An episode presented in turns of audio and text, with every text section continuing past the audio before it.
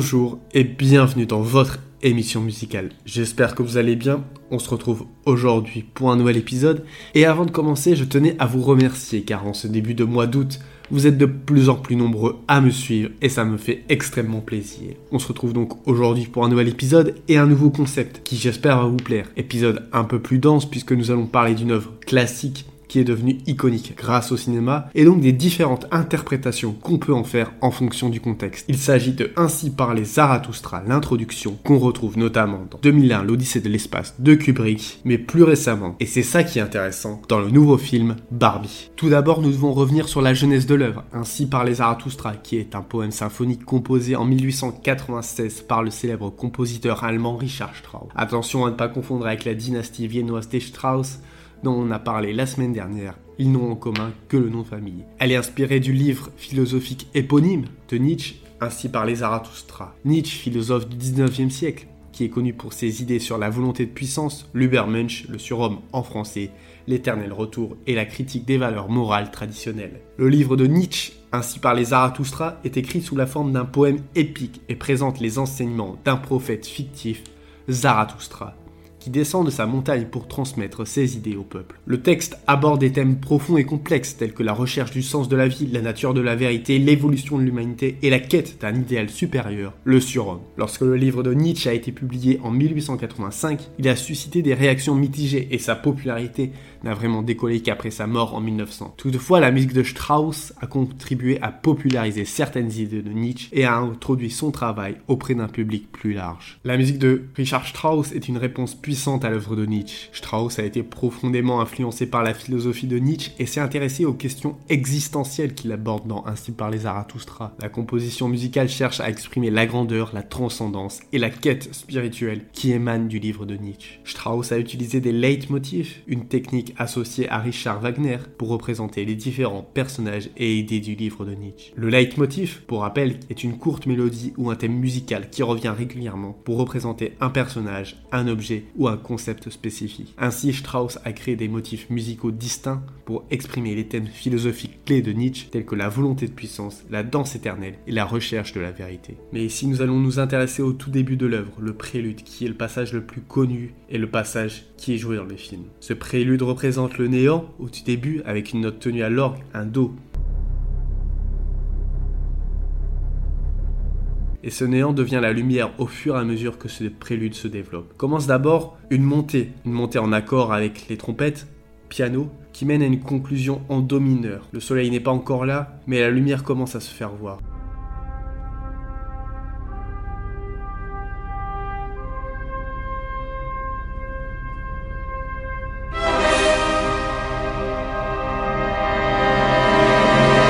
La même montée est répétée une deuxième fois un peu plus fort, et cette même montée se conclut cette fois-ci en Do majeur. On approche de la lumière.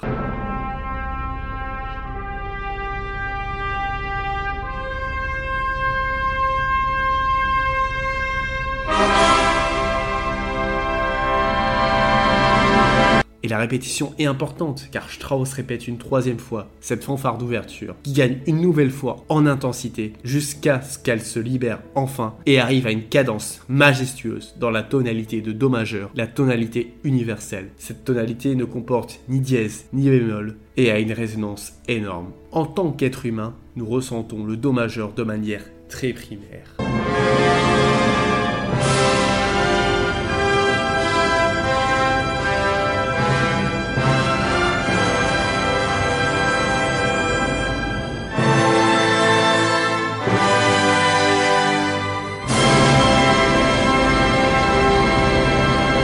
Films qui ont marqué l'histoire du cinéma et qui ont utilisé ainsi par les Zarathustra de Richard Strauss de manière magistrale, on retrouve le chef-d'œuvre de Stanley Kubrick, 2001, l'Odyssée de l'espace en 1968. Ce film de science-fiction révolutionnaire, souvent considéré comme l'un des plus grands films jamais réalisés, a marqué un tournant dans l'utilisation de la musique classique dans le cinéma. Stanley Kubrick, réalisateur visionnaire, qui est un perfectionniste notoire. Il attache une grande importance à la musique de ses films. Pour 2001, il a choisi de s'inspirer de la musique symphonique grandiose de Richard Strauss pour renforcer l'aspect épique et transcendant de son récit. L'introduction du film est un exemple emblématique de l'utilisation de Ainsi par les Zarathustra, La fameuse ouverture de la composition, souvent appelée Sunrise, lever de soleil, est utilisée pour accompagner l'une des séquences les plus emblématiques de l'histoire du cinéma, l'image du soleil surgissant de l'obscurité de l'espace, accompagnée par les puissantes notes de Strauss. Cela évoque un sentiment de mystère, de grandeur et d'exploration cosmique.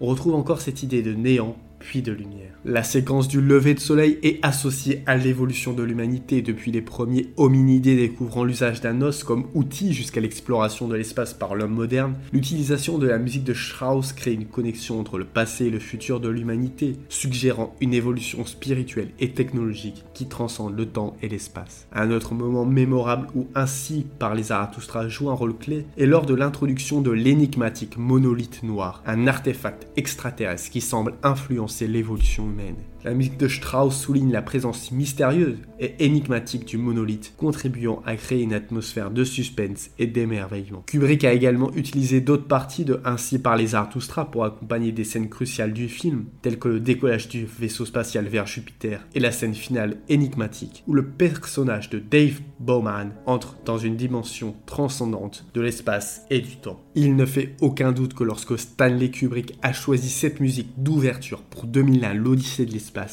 il souhaitait susciter la même réaction émotionnelle chez les spectateurs, contempler l'immensité et les possibilités de l'univers et soulever les mêmes questions que Nietzsche proposait en 1885 au sujet de Dieu, de l'humanité et de notre existence ici, dans le monde naturel. Enfin, nous allons finir cet épisode en parlant de Barbie, Évidemment, je spoil un peu le début du film, donc si vous ne l'avez pas vu, c'est pas ma faute, et je vous ai prévenu. Dans le début du film, on retrouve cette idée de néant puis de lumière, bien évidemment parodiée, car ici ce n'est pas l'aube de l'humanité, mais bien l'aube des Barbie, car dans tout ce début de film, pas de rose, mais bien du noir, car Barbie n'est pas encore là. C'est ensuite que le film caricature l'introduction de 2001 l'Odyssée de l'espace. À la place du monolithe noir de 2001, c'est Barbie la pièce maîtresse de l'évolution de l'humanité. Comme le raconte le film, Barbie se considère comme une évolution dans le monde des jouets, alors que les poupées existent depuis des millénaires. Certaines ont même été datées de 8000 avant Jésus-Christ. Le film explique qu'avant Barbie, il n'y avait que des bébés poupées.